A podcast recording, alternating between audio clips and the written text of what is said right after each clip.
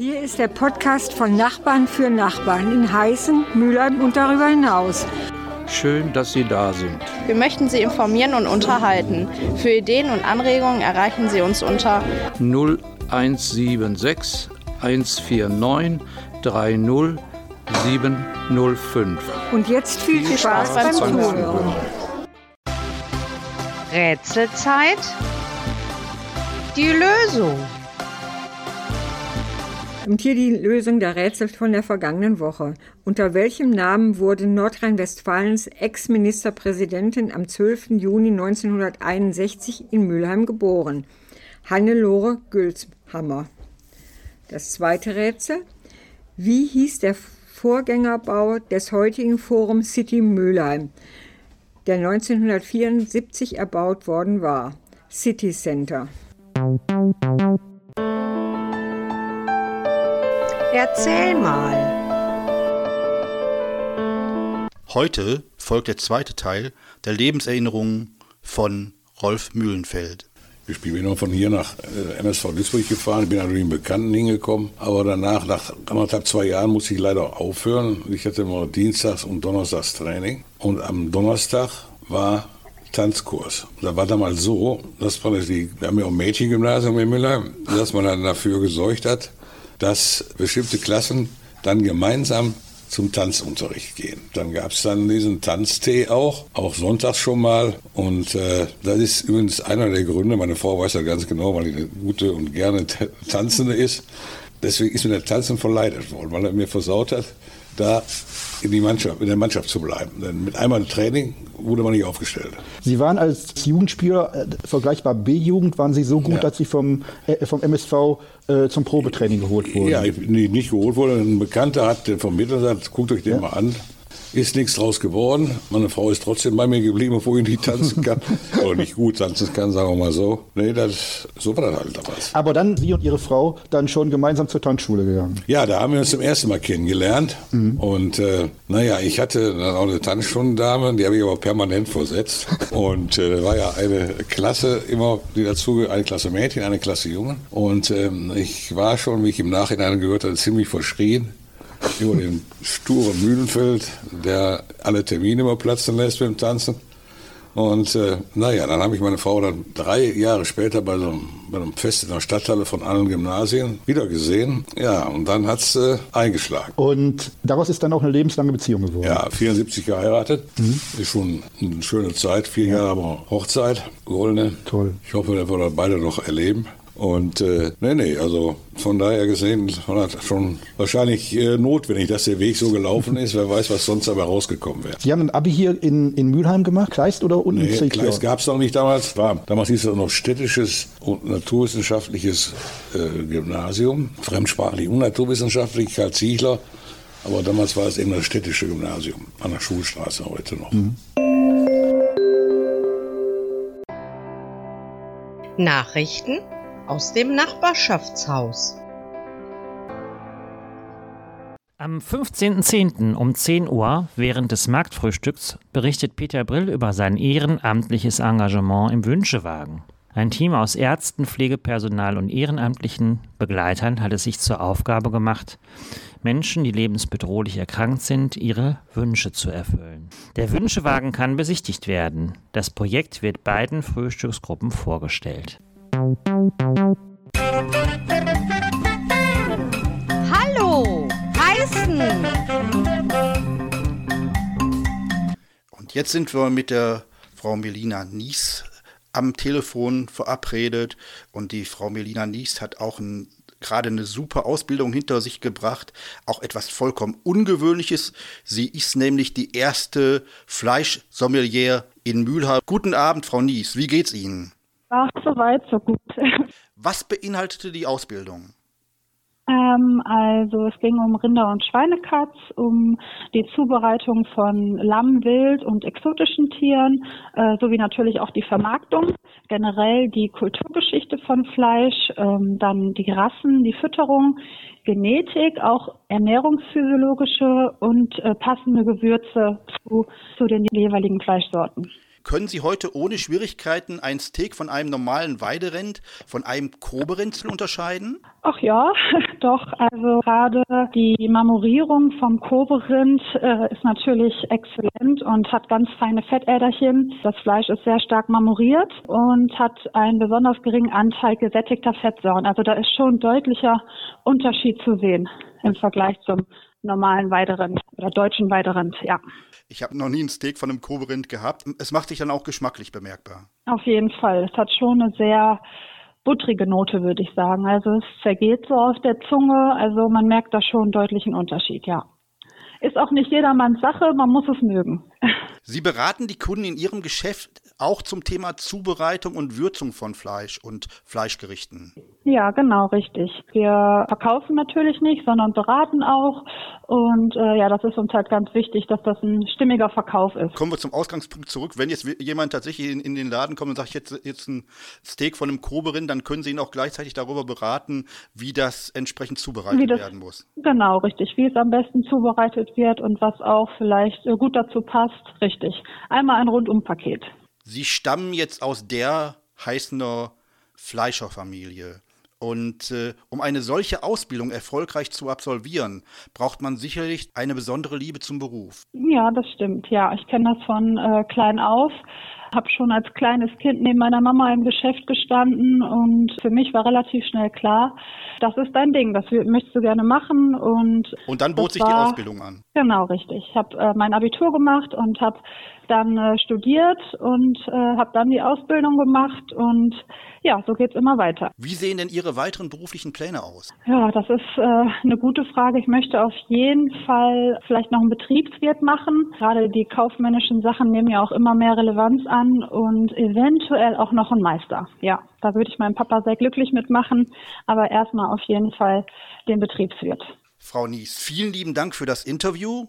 Und ich denke, wir werden vielleicht jetzt das ein oder andere Mal auch mal so einen Spezialitätentipp von Ihnen über unseren Podcast senden können, wo dann unsere Zuhörer auch ganz praktisch was mit anfangen können. Aber auf jeden Fall vielen lieben Dank für das Interview und noch einen schönen Tag. Ich danke Ihnen auch. Okay. Schönen Abend. Tschüss. Tschüss. Was Witziges.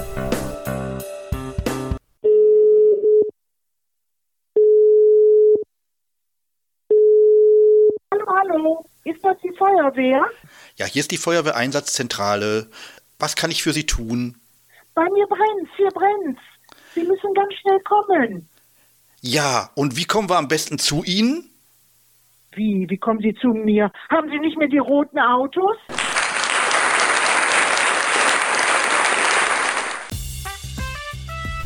Informatives und Interessantes aus dem Nachbarschaftshaus.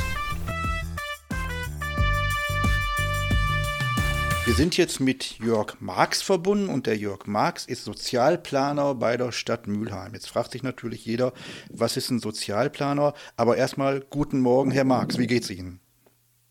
Ja, guten Morgen, Herr Wienko. Ja, mir geht's gut. Ähm, gesundheitlich und auch sonst so. Und ähm, ich freue mich, dass ich heute mal Gelegenheit habe, mit Ihnen zu sprechen. Jetzt zur Ausgangsfrage. Was ist ein Sozialplaner? Meine Aufgabe hier im Sozialamt da bin ich dem Team der Amtsleitung angeschlossen, ist es Projektentwicklung und Sozialplanung zu machen. So heißt die Funktion. Tatsächlich verbirgt sich dahinter der Blick auf die Bedürfnisse und Bedarfe der Bevölkerung einer Stadt. Und das, ja, das hat sehr vielfältige Formen und ähm, bedarf natürlich auch, dass man vor Ort sich auskennt und mit den Menschen spricht. Und dass man eben auch äh, die Daten und Fakten, die über eine Stadt vorliegen, auswertet und sich genau anschaut, was entwickelt sich wie und wie müsste eine Kommune darauf reagieren, beziehungsweise wie kann eine Kommune aktiv agieren, um bestimmte Bedarfe zu decken. Mhm. Mhm. Herr Marx, Sie gehören zu den Administratoren des Netzwerkes der Generation. Wie ist diese Idee entstanden? Wir haben 2008, 2009 und folgende in den Stadtteilen ja, Workshops, also Sitzungen, Veranstaltungen, Gespräche mit Bürgerinnen und Bürgern geführt. Und daraus sind dann Stadtteilgruppen entstanden. Zunächst sechs, das waren dann später fünf, jetzt sind es wieder, jetzt sind wir wieder dabei, sechs zu haben von neun Stadtteilen. Der Grundgedanke war damals schon, als das anfing, wie stellen Sie sich Ihren Stadtteil in fünf, in zehn oder in 15 Jahren vor? Jetzt sind wir in der Phase 10 bis 15 Jahre. Und es äh, ist natürlich schon äh, eine spannende Geschichte, mal zurückzuschauen und zu sagen, was hat sich da verändert, ähm, wie hat sich die Stadt verändert und wie weit hatten die Bürger wirklich, die ähm, Bürgerinnen und Bürger, die Möglichkeit, mitzuwirken. Ein gutes Beispiel für die, eine solche Entwicklung ist natürlich das Nachbarschaftshaus. Das ist auf Initiative vieler zustande gekommen, aber im Wesentlichen dann eben auf Initiative verlässlicher Netzwerkpartner, die mit viel Beharrlichkeit, mit viel Vehemenz die Idee der gemeinsamen Arbeit verfolgt haben. Also da, da können alle Beteiligten sehr stolz darauf sein. Wie können sich interessierte Bürger an den Projekten beteiligen bzw. eigene Ideen einbringen? Indem sie uns Kontakt, wenn ich uns sage, wiederum mit den Koordinatoren der Stadt Kontakt aufnehmen. Da genügt eigentlich das Stichwort Netzwerk der Generation. Da wird man schon äh, weitergeleitet, in, in der Regel entweder an mich, der ich so eine koordinierende Funktion habe, was äh, das steht mindestens auf meinem äh, Türschild hier draußen auch, dass ich da Ansprechpartner bin. Und wenn man die Seite der Mülheimer Woche, äh, die am letzten Samstag erscheint, heißt Netzwerk der Generationen, da findet man in der Regel auch meine Telefonnummer die ich gerne auch hier nochmal sage, 455 5012 und es genügt eigentlich da anzurufen oder mir eine E-Mail zu schreiben.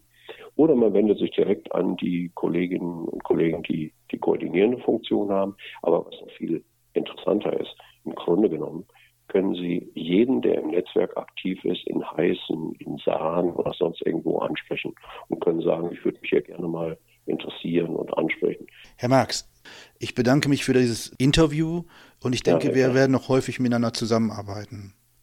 Das würde ich gerne tun. Ich wünsche Ihnen viel Erfolg mit Ihrem Podcast. Das finde ich eine ganz tolle Sache. Interessantes und Neuigkeiten. Am 6.10. wurde der Produzent des Podcastes Nachbarschaftshaus Neues aus Heißen, Ralf Bienko, im Rahmen einer Feier an der Freilichtbühne mit dem Innovationspreis der Mülheimer Bürgerschaft 2020 für besonderes Engagement während der Corona-Zeit ausgezeichnet. Vorgeschlagen hat ihn Isabel Wojcicki. Die Laudatio hielt Professorin Anke Dieberg-Hemmerle. Dann haben wir Ralf Bienko und Ralf Bienko hat mit unglaublichem Aufwand einen Podcast produziert, um Menschen zu Hause darüber zu informieren und auf dem Laufenden zu halten, was sich draußen abspielt, weil viele sind ja gar nicht mehr rausgegangen zu Zeiten, als es ja wir den Lockdown hatten. Und ähm, Herr Bienko hat sich vor allen Dingen um das Heißener Nachbarschaftshaus bemüht und hat halt mit seinem Podcast daraus berichtet, was sich in Heißen und in dem Nachbarschaftshaus so alles tut. Wir haben Herrn ah, Herzlichen Dank, Herr Ist auch super bei den Heißenern angekommen. Nachbarschaftshaus. Neues aus Heißen. Im Gespräch mit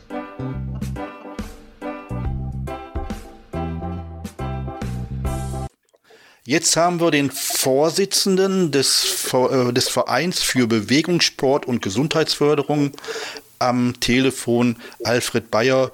Guten Tag, Herr Bayer. Ja, schönen guten Tag. Herr Bayer, Sie sind seit 30 Jahren in die Arbeit mit, äh, für Menschen mit Handicap eingebunden. Ist diese Arbeit für Sie eine Aufgabe oder ein Lebensinhalt? Ja, eine Aufgabe und Lebensinhalt geworden. Ich hatte immer mit Jugendarbeit zu tun, schon von Kind an. Früher war ich in, in der Kolbitz-Familie tätig und in, in Jugendorganisationen. Dann bin ich nach Mülheim gezogen und war ich dann auch in der Kolbitz-Familie. So, dass ich aber immer mit Jugendarbeit zu tun hatte. Und irgendwann bekam ich dann 1971 Knochenkrebs und habe dadurch dann mein linkes Bein verloren und bin dann zum Behindertensport gekommen und habe dann da Sitzball gespielt, Skifahren gelernt, das dann mein großes Hobby geworden ist. Und da hatten die dann erfahren, dass ich Jugendarbeit auch gemacht hätte. Ja, und dann habe ich da im Behindertensport 40 bis 60 äh, behinderte Kinder und Jugendliche übernommen. So bin ich dann an den Behindertensport gekommen. Kann man eine solche Aufgabe mit der Intensität, die, äh, die Sie jetzt haben, nur wahrnehmen, wenn man selbst von der Problematik betroffen ist? Fällt es einem leichter. weil man sich da auch viel besser mit identifizieren kann.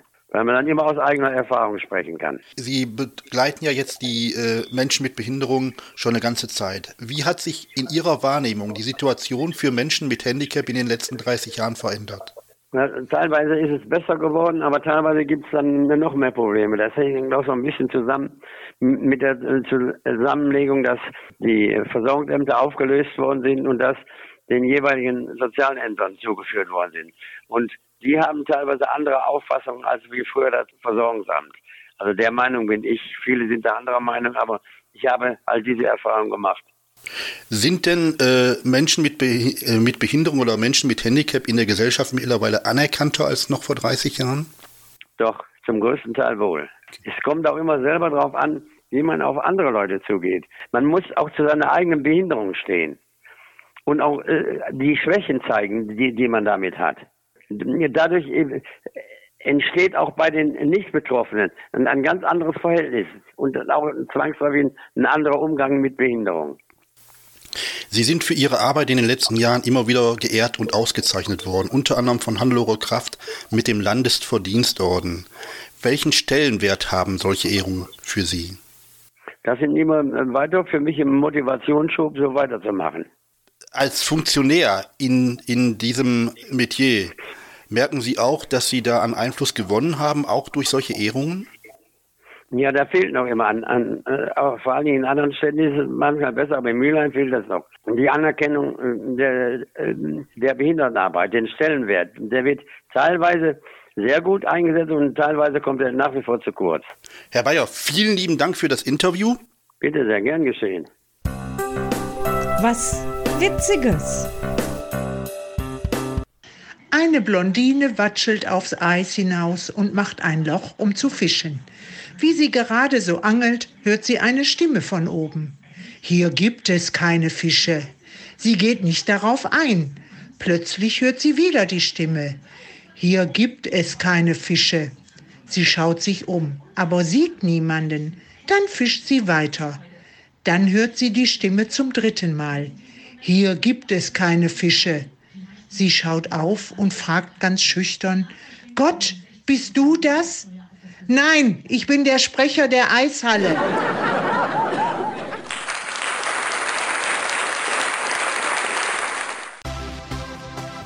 Rätselzeit. Und hier die Rätsel von dieser Woche.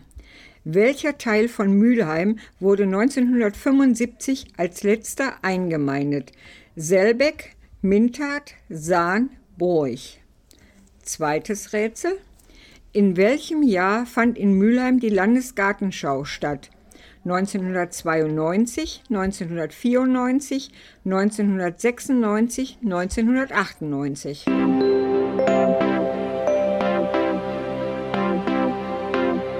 Ernte im Herbst. Korn und Heu sind nun geerntet. Überreif ist längst der Mais. Auf dem Felde warten Rüben, auf die Ernte dick und weiß. In den Gärten das Gemüse steht bereit in bunter Pracht. Es wird Zeit, es jetzt zu ernten. Kühl wird's manchmal schon zur Nacht. Äpfel, Birnen in den Bäumen, Pflaumen saftig, süß und blau. Und vom Nussbaum fällt ins Grase Nuss für Nuss. Komm her und schau.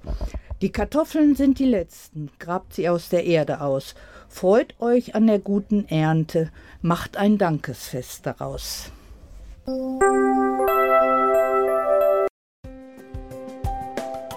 Das war Nachbarschaftshaus. Neues aus Heißen. Bis zum nächsten Mal.